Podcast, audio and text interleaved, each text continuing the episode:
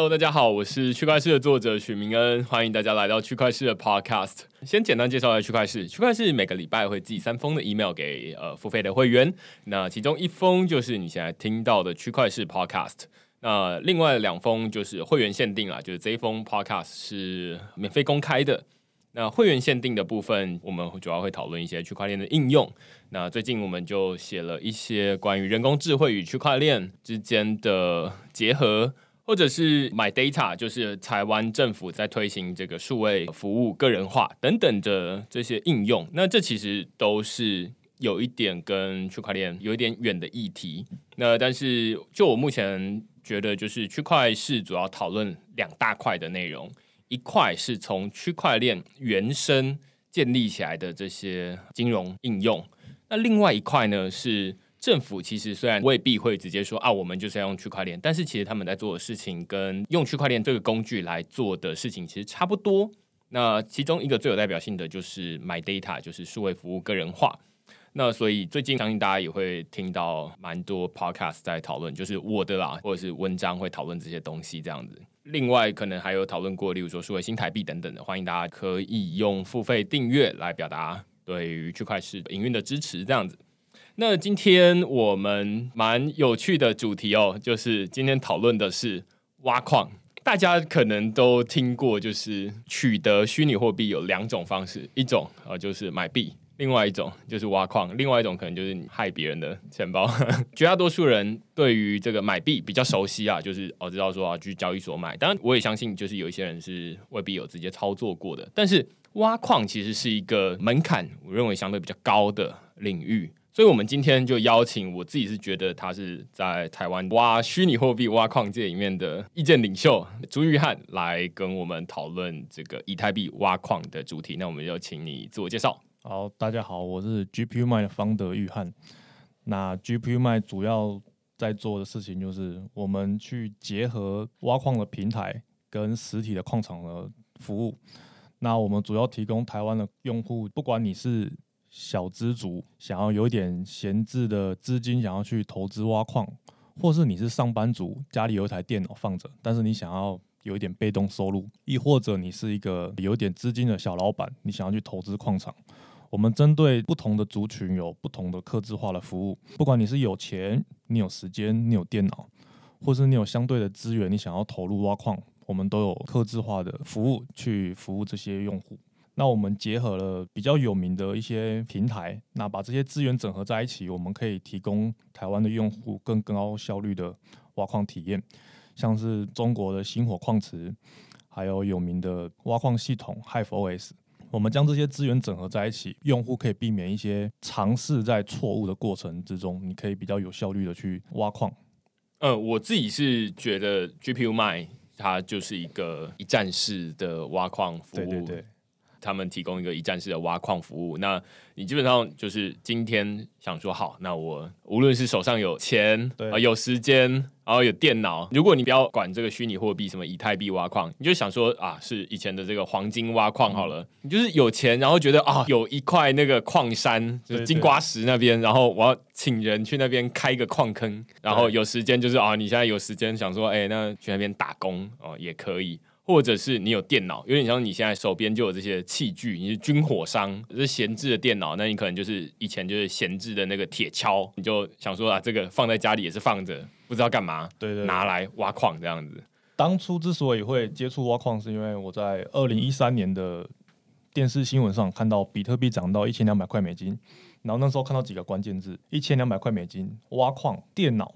我看到这三个关键字之后，我跟大学的同学开始在上网 Google 如何去用电脑挖矿。因为大学的时候，我们常常下课就会在家里玩电脑，然后那个时候有在玩一些游戏啊，我们有去打一些宝物装备啊，我们会在八五九一上卖赚一些零用钱。那我们就想到我们的电脑是不是也可以拿来做挖矿？因为那时候对于挖矿的这个行为非常的新鲜。那我们去尝试了之后，发现这样的行为就好比我们以前在玩游戏在开外挂一样。之前挂的是 RO，那可能最近大家会买一些洋乐社去挂一些天堂 M 之类的游戏，打一些宝物在八五九一上卖。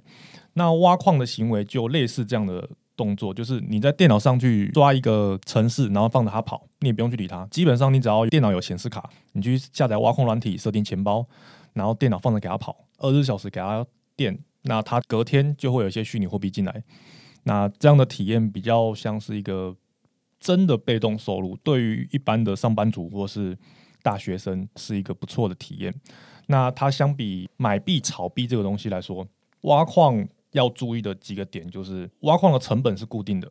今天你买机器的成本多少钱，原价物就是卖多少钱。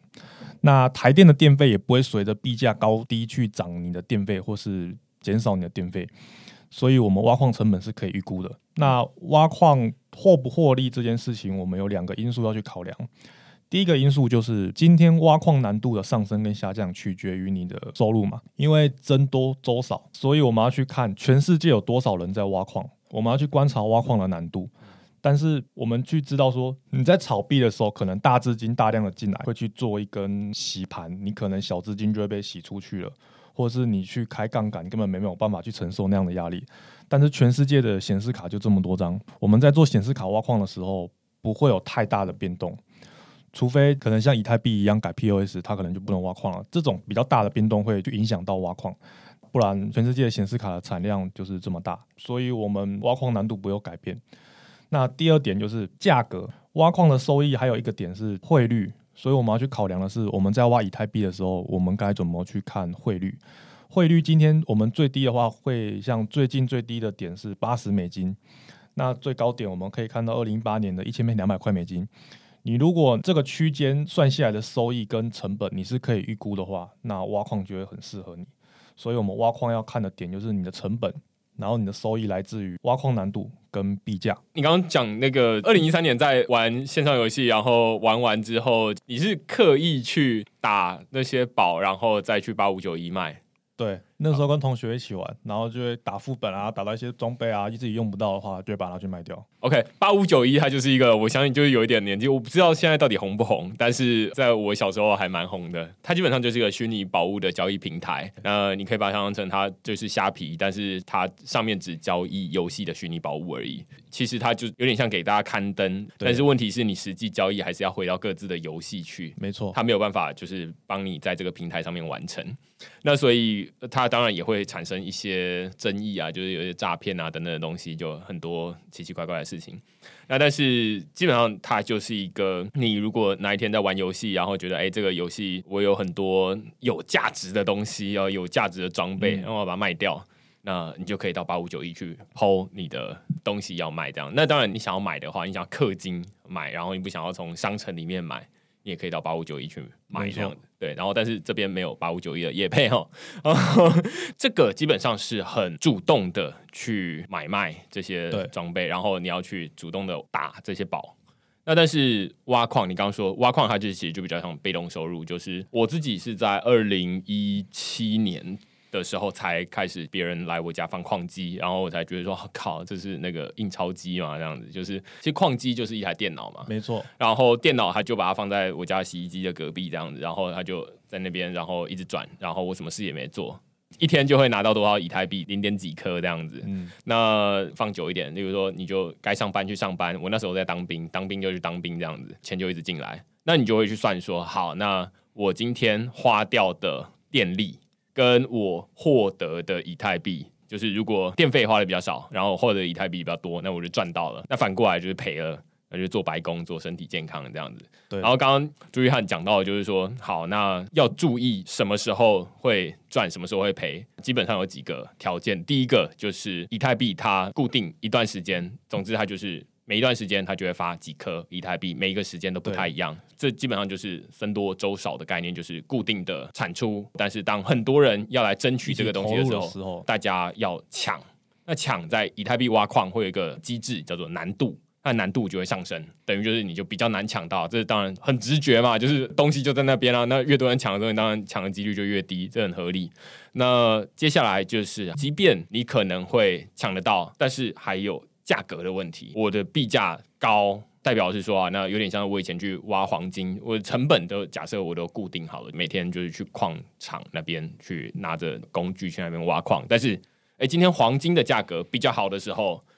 我就可以卖到一个比较好的价钱，我等于就是我的平均的这个时薪拉高了。那反过来说，我平均时薪就拉低了。那所以刚刚好像有说近期的最低价。一颗以太币大概就在八十美金左右。三月十二号石油危机那个时候，一颗以太币是八十美金。那币价很低的时候，就会有矿工看到，哎，我的挖矿成本已经没办法去支撑了，我的收益没有办法支撑我成本，那他们就会选择当下立断的去关机。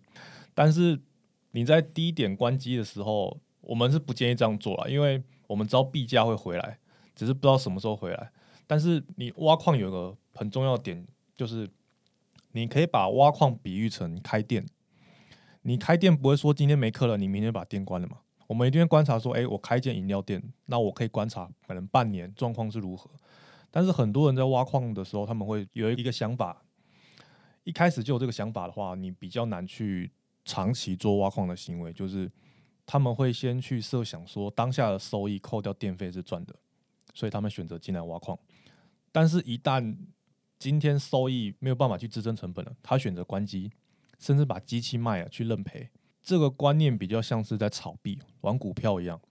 今天你买的股票在一百块好了，它跌到八十块了，你可以选择把它卖出，因为你必须等到它涨回来。但是如果今天你把挖矿用一个开店的方式去想的话，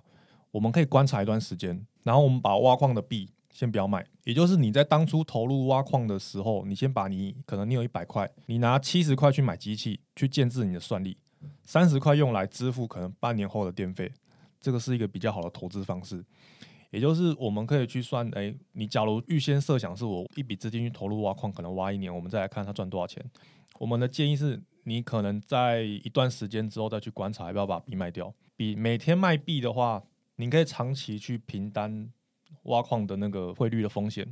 这样的话是可行，但是不建议遇到收益没有办法去支撑成本的时候就把它关机了。对对对，你刚刚说一个还蛮有趣的观念，就是说挖矿它比较像是开店啊。我自己之前都会把取得虚拟货币的两种方式，买币它就有点像是你要喝牛奶的时候，你就去超市买一罐牛奶，结束了就买币。那挖矿它比较像是养牛。就是说，那你要喝牛奶，然后我就想到养一头牛好了，这样比较少人会这么想，所以现在绝大多数人获得虚拟货币的方式也都是买币，比较少去挖矿。那如果你要养牛的话，基本上第一个是个人不会想说啊，那我要养一头牛来做这件事情，因为那个你每个人都要上班啊。虽然它是一个被动收入，但是其实还是常常会有，例如说电脑宕机啊，或者是奇奇怪怪的问题一大堆。我自己在维护的时候也会觉得说啊，那这个其实没有想象中的那么简单呐，就是。它有很多美美嘎嘎的这种小技巧在里面，你要让它好好的替你赚钱，哎，不容易。即便它是个机器，这样子真的是不容易。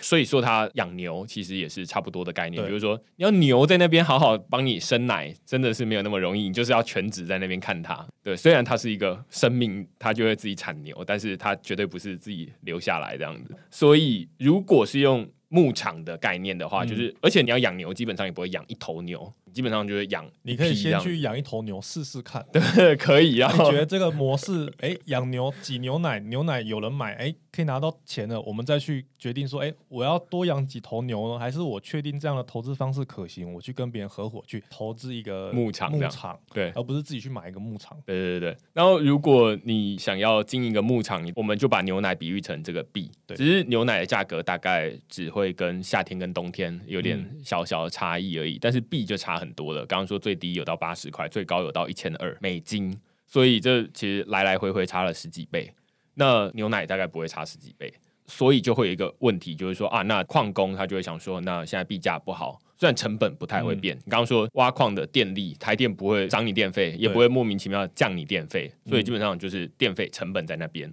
那纯粹只是人力的维护的这个成本是比较不固定的。那但是成本在那边之后，你就想说啊，那有时候赚的比较多，有时候赚的比较少，然后有的人赚的比较少的时候就八十块，这可能中间会有一个成本价格。待会你可能可以说一下成本价格到底多少，但是八十块大家就会觉得啊不付成本，然后就会关掉。那这就有点像牧场，你就觉得牛奶哎现在卖的价格不好，牧场关掉啊牛嘞，大家就想说啊牛就卖掉嘛，就是在电脑就是电脑卖掉，所以你刚刚说矿机就卖掉这样。牛奶不赚钱了，大家可能牛奶变得很便宜，不入成本，你把牛杀了嘛，杀了明天牛奶涨回来，对对对，挖矿就已经跟高丽菜一样啊，农夫看到高丽菜赚钱，大家就去种高丽菜。然后过了一年后要收成了，哎，太多高丽菜了。对但是你不可能把田铲平嘛。基本上你也不会种到一半，就是说啊，那我不种了。对那这感觉好像，当然挖矿是比较快啦，就是它不像说啊，那你要种，例如说几个月它才会收成。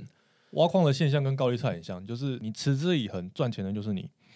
那如果你是随波逐流的矿工或是一个投资者，今天你看到哪边赚钱，你往那边走。你要想哦，别人跟你的想法是一样的，所以会有一窝蜂的人跟着你往那边跑。你跑到那边，你可能赚到了甜头，但是你会发现人越来越多了，没有办法塞得下这么多人了，然后你的收入会远低于成本，那你就会想要赶快跑了嘛，赶快认赔出场啊。大家也想的一样，对，大家跟你想的一样，大家都跑了，你会发现，哎、那边又开始赚钱了，那你不是白忙一场吗？如果你决定投资了，我觉得你要看的话，不是只看收益，你要去看长期的可能币价、啊、挖矿难度，我们总共会赚多少钱。那就我的经验来看，挖矿的最高峰在二零一七年、二零一八年的时候，那个时候没有很多人知道挖矿这件事情，甚至没有人知道说它会赚钱。那个时候 AMD 的卡三七零刚出的时候，一张卡是三千块钱，我们最高点一个月可以挖一千五百块，也就是我花了三个月，我的卡就回本。然后再来是我们一张卡，也就是我六千块的显示卡，全新的，我一天最高的收入有多少？最高点一张卡一天可以挖两百块，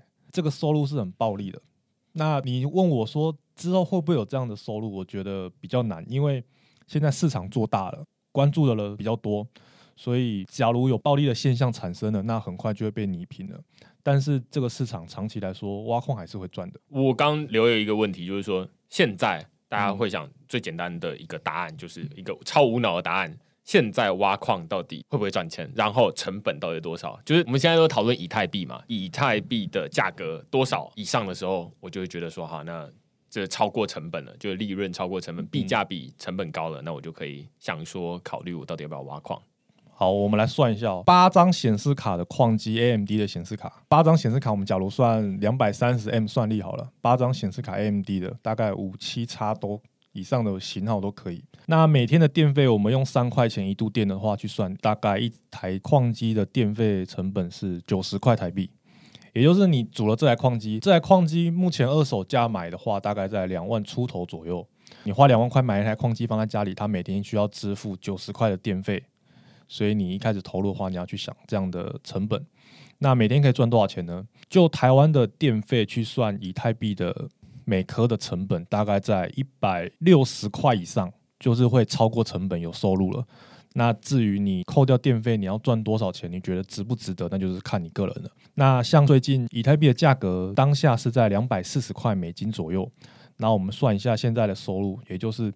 你组两万块的矿机，每天可以挖零点零二颗以太币，相当于挖了零点零零五九颗比特币。也就是你把以太币直接换去换比特币的话，这样子的挖矿的产量相当于五点五六美金。就是你把每天挖到的以太币拿去卖掉，那也相当于一百六十六块台币。也就是你花两万块钱的矿机，每天付九十块的电费，你每天的收入是一百六十六块台币。这没有扣掉电费，你扣掉九十块的电费，你会赚七十六块左右。嗯，所以大概需要两百多天会拿到你的矿机成本。但是这个有个前提哦，就是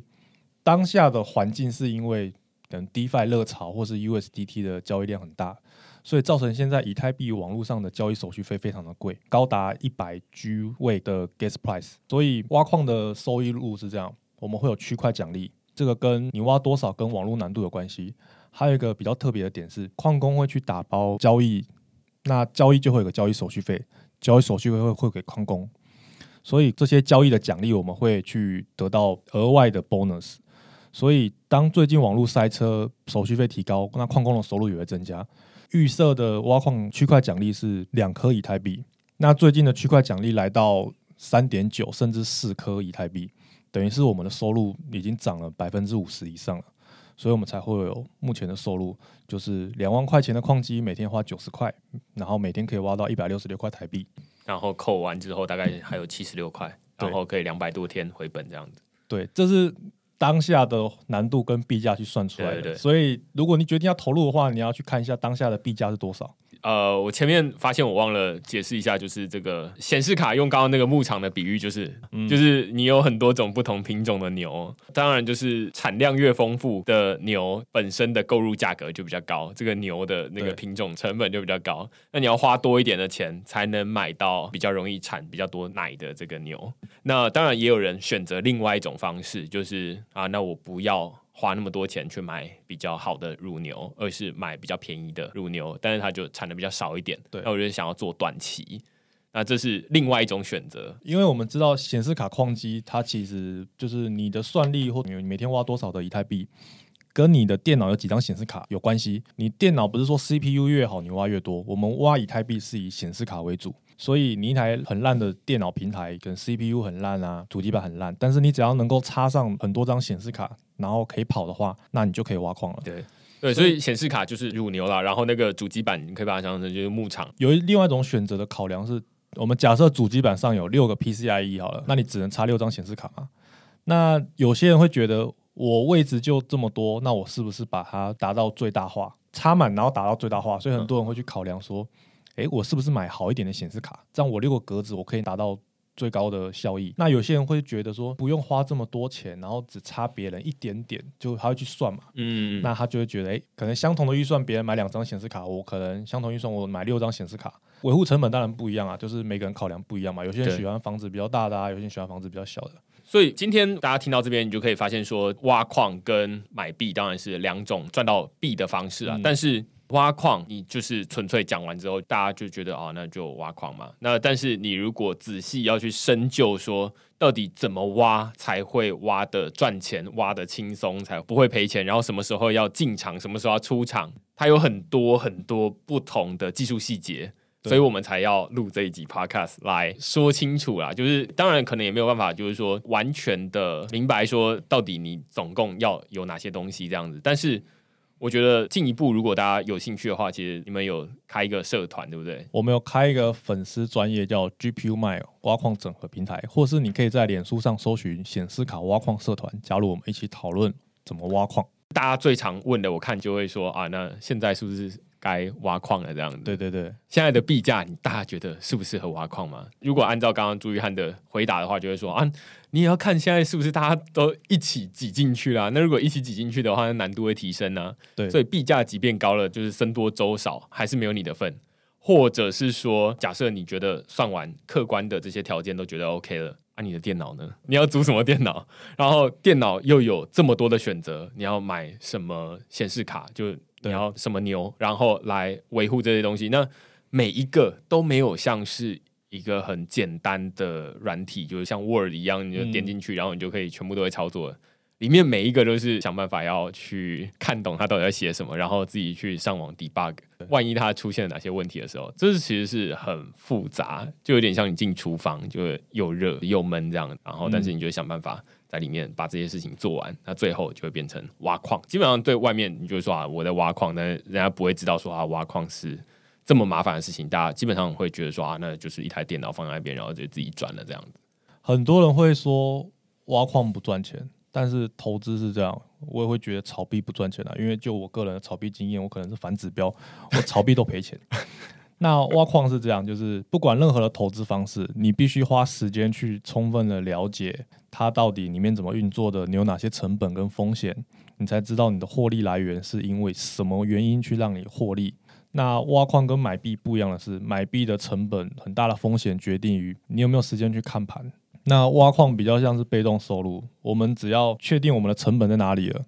我们每天只要花一个时间，或是你一个月花一个时间去卖币。你卖币的当下觉得汇率大于你的挖矿成本，你就可以把它卖掉了。那挖矿比较多的是在花时间去研究前面的东西。对对对，而且它是不断的研究，就是显示卡不是就摆在那边，然后从二零一七年到现在都没有动。我记得那时候还有显示卡断货的问题，就是你想买还买不到。那个时候人太多，所以二零一七、二零一八币价疯涨，比特币两万美金的那个时候，你去光华商场是找不到任何一张显示卡，包含国外有人就是提着现金来光华商场说他要买显示。那时候很疯狂，那时候挖矿也因为很多人在挖矿市场吃了亏，就像是他在高点买了很高的币价一样，他花了十几万去买一台现在价值不到两万块钱的矿机，那它的成本就是十几万，那我们就是两万块，所以差了很多。很多人在那个时候都选择半年后就把机器卖啦，认赔出厂啊。那挖矿它有一个循环，就是什么时候该进场，我们要考虑这个点。我们不能在你算出收益很高的时候进场，因为你要想哦，大家跟你想的是一模一样的。那挖矿是这样，我们要在挖矿收入最低的时候进场，这非常不一样啊。因为挖矿收入最低的时候，等于是你的成本最低。你的成本是什么成本？挖矿市场、二手市场里面收入最低的时候，很多人会去抛矿机嘛，所以那个时候买二手矿机一定最划算。为什么要买二手的呢？因为新的矿机太贵了。再来是我们知道台湾电脑的保固基本上是三年到五年，所以我们去二手市场买有保固的矿机回家挖是一个比较好的选择。当然，有些人会觉得他可能量大，选择买新品，那也是一个选择。所以挖矿要在币价低的时候进场，千万不要在比特币两万美金的时候进场。那个时候你可能原价六千块的显示卡，你会花可能四五万去买它，那很不划算。呃，我觉得这个还蛮有趣的，因为那时候我记得二零一七年的时候，有一段时间是大家买不到显示卡。其实显示卡不只是用来挖矿而已，很多人是用来组电脑的。然后那时候就是什么原价屋或者是光华商场那些店家，他们就会说不能单买显示卡，你要跟整台电脑组完，我才会给你一张显示卡。那时候特别的规则，对对对对。然后我就觉得很有趣，因为有的主机板里面本来就有那件 GPU，对，但是更多人是希望说啊，我有一个独立的显卡，尤其我要玩游戏的时候，嗯，那这时候我整台电脑 就是什么都有，有电源有。CPU，然后什么都有，就是没有显卡，就是因为那时候显卡通通都会拿去挖矿了。没错，那挖矿也会有一个问题，就是说，刚卢玉汉说的，就是价格高的时候，大家都会很直觉嘛，就是啊，那价格那么高，我就想要进来，但是难度马上就会提升了，嗯，因为大家就挤进来。那挤进来之后，第一个是难度提升，大概不容易挖到，你挖到也很少。那第二个就是说，购入的成本很高。对，盘商会趁机拉的比原价还要高，对啊，或者你根本就没有办法在这个市场上买得到第一手的那个显示卡，那你就是得去二手市场买。二手市场大家都看得到币价，觉得啊，你这这时候进来的肯定就是想要赚这个，那大家都会过度的乐观，说啊，它可能还会涨上去，或者这个币价会维持，所以就用这个价格来回算，说好，那我现在这个矿机打算要卖你多少钱？嗯，啊，矿机基本上就是有点像那个牧场一样，就是。它除了整台电脑，然后里面插满了显示卡这样子，有点像整个牧场连牛一起卖给你这样子。所以我们为了比较简单解释，就会直接说它是矿机这样子。那所以这时候你的成本很高，那除非币价还一直涨上去，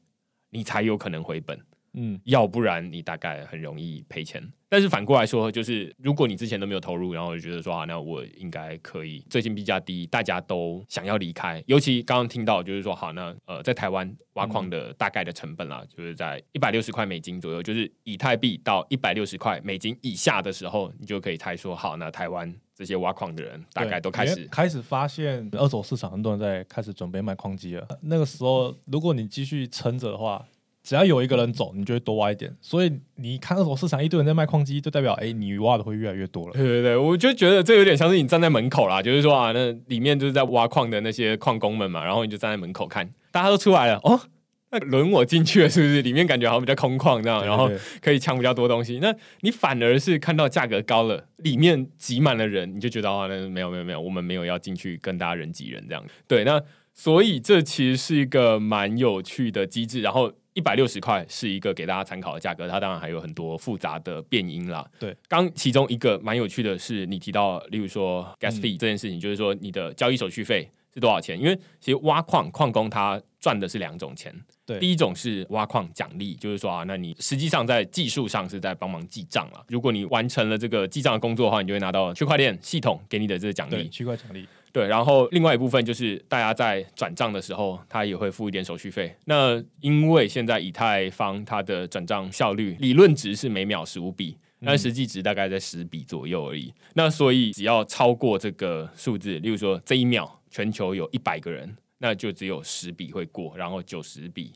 就 pending 这样排队，那排队在后面，大家都想说，啊，那如果它是一个比较紧急的交易的话，他就想说，那我要多一点手续费给，他想插队矿工。对，那区块链领域是它的规则是允许插队的，就是说你付更高的钱，那就让你先啊。其实矿工他的选择性很多啊，只是这都是用城市码来做，而不是用人，就是说他可以选择。你是矿工的话，你当然是想说啊，那我帮忙挖矿，我就想要赚到最多的钱嘛。那时候我就是很简单，我就写一个程式，就是说那里面付的最高的那些手续费的人，我先处理。我们矿池会去筛选这些交易，哪些交易里面的手续费越多，我们优先打包。对，所以这就是一个有点像，他只是把人的这种手动筛选写成程式，然后来处理这件事情，而且这也很简单，所以他就会去看说，好，那谁愿意付更高的钱，我先处理你的东西，那等于有点像是你走优先通道，就是迪士尼的那个没错，快速通道这样子，你当然都要付多一点钱。那当大家都觉得说啊，这个速度慢到不能忍受的时候，哎，你愿意出一百块，我出两百块。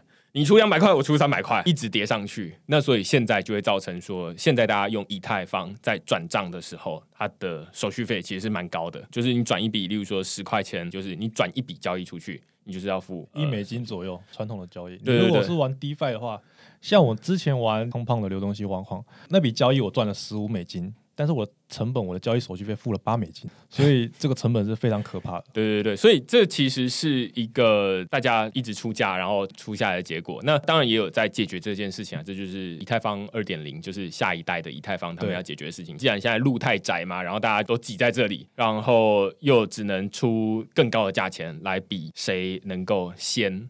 就会造成说大家没有那么多钱，或者觉得说啊，透过这以太坊转账不划算，然后就不想用了，所以他们就想说好，那把路拓宽。那有各种不同的拓宽方式，这是另外一集要讨论的东西，对就是在讨论以太坊二点零。对，那在这边我们就会讨论到，就是说，好，那既然以太坊从矿工的角度，它就是赚区块奖励跟手续费，那尤其最近以太坊赛车那个手续费的收入就会比较高一点。那这当然对矿工来说是一件好事，对使用者来说不是一件好事。它之所以会塞车，就有其他原因。你看啊，就是一层一层一直下去哦。就是刚刚朱玉汉就说啊，那是关于 DeFi，就是去中心化金融，最近有很多的这交易出现。对，还有交易量 USDT 很多，对，就是 USDT 的这种，我们就说区块链上的美金啦，然后有人在透过这东西，例如说用美金买 USDT 一比一，然后再用 USDT 去买，例如说比特币或者再用嗯以太币等等的东西。那很多人在透过这每一笔每一笔购买跟转账都是一笔交易，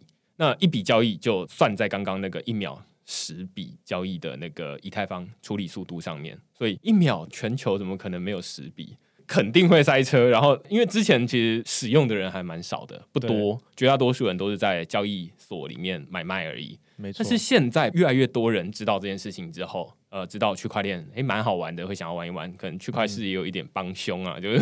让更多人知道区块链之后，诶，觉得嗯想要试试看这样，然后试试看之后，就越来越多人用，塞车了，塞车手续费就会高。这当然是一个 happy problem，就是大家都觉得说好，那有人用才是个好现象啊，没有人用就觉得啊，那手续费再低也不想用这样子。对，那但是回过头来，其实我们在讨论刚刚挖矿的时候，就是听到现在，你就会发现说有很多的 mega 在里面，然后而且你要知道很多，甚至是最新的资讯，为什么现在那个手续费突然就涨起来了？有些矿工他可能只知道基本上的下载程式，在交易所办账号啊，拿到一个钱包地址填进去，然后开始挖矿，然后就不理他了。那外面发生什么事情，他们甚至连区块奖励是什么、交易手续费是什么，他们也不知道。但是他也可以挖这样子，对，那当他们挖的钱越来越少，他们就会跑来问你说：“哎、为什么挖的钱越来越少这就是真正的功夫所在啦。你当然可以很简单，就是完全不动这件事情。那、嗯当然你也可以很复杂，就是 GPU 卖，呃，就是朱玉汉他们在做这件事情，就是你也可以完全不知道，然后就说啊，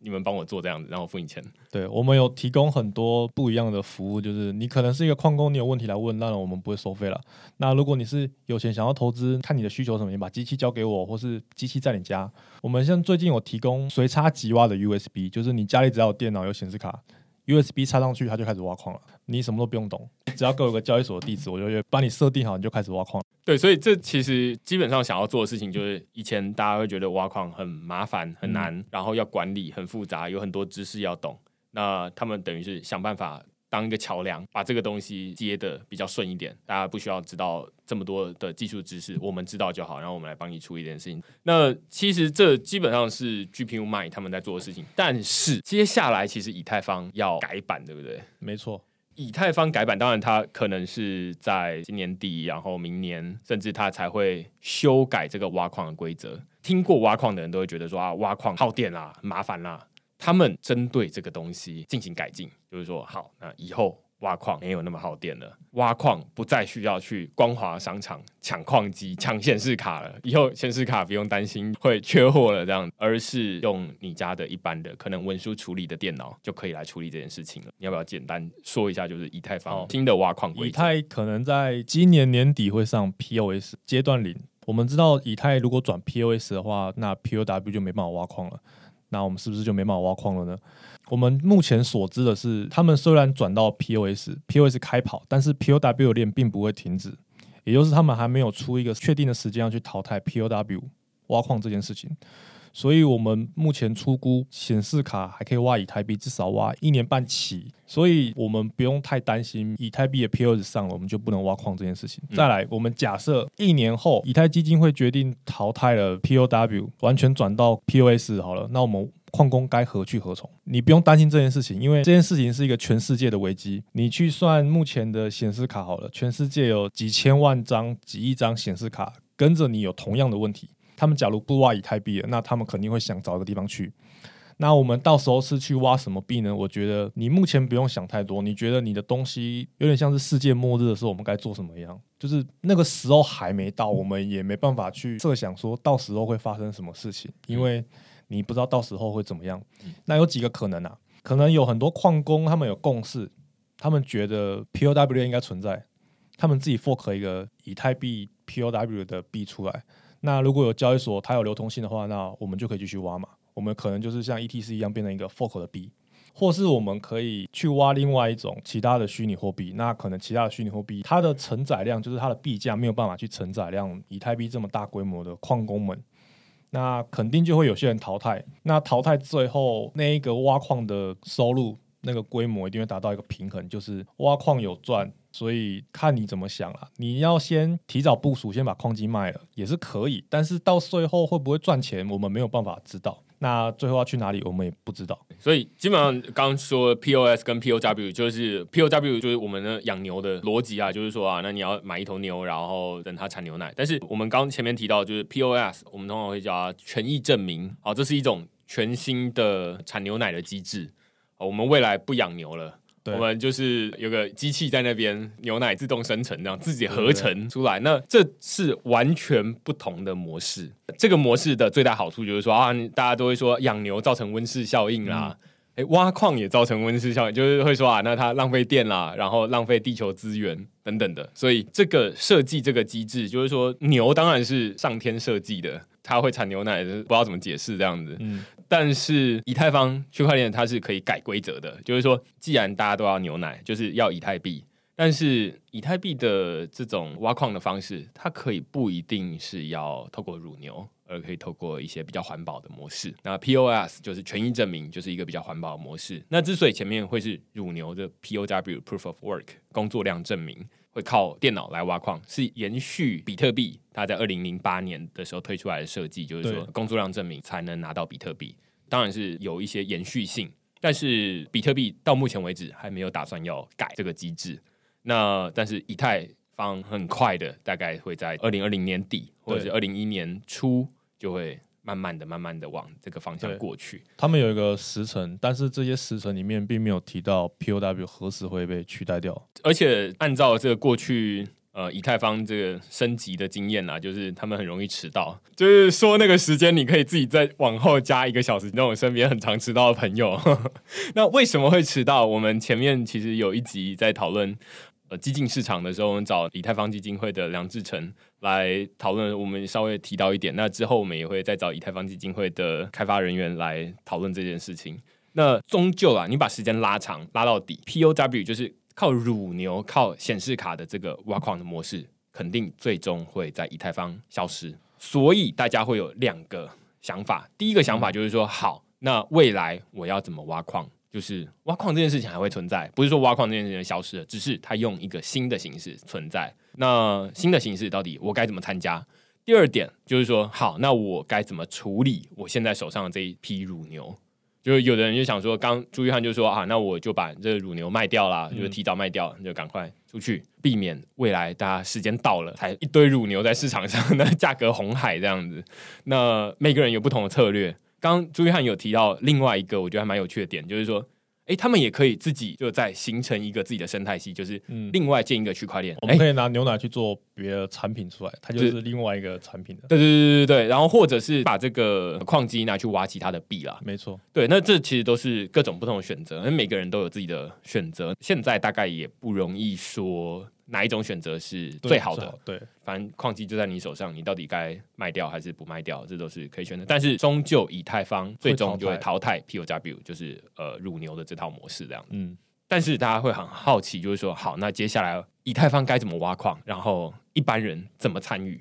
？POS 的话，目前的规则是你必须要有三十二颗以太币。然后存到合约里面，然后你会有一个门票，你有那个门票之后，你就可以自己去用你的电脑下载一个程式，然后把钱存进去，就是一个节点。这个节点会开始帮区块链做一些事情，然后你就会有被动收入进来。就是以太币每年会有几趴的印钞量，就是因为你帮他们做事情，就会拿到一些奖励。这样。对对对，其实我自己也是因此而累积了三十二颗。现在以太币一颗大概两百四十块美金左右，七了哦，两百七左右。然后假设它九千块台币好了，然后三十二颗就是要二十几万这样子。那二十几万你就是等在那边，但是。大家可能会觉得哈，这个门槛好高哦，就是我不敢把我的二十几万放在那边。我也是便宜的时候买的啦，我不是有那么多钱啦。然后，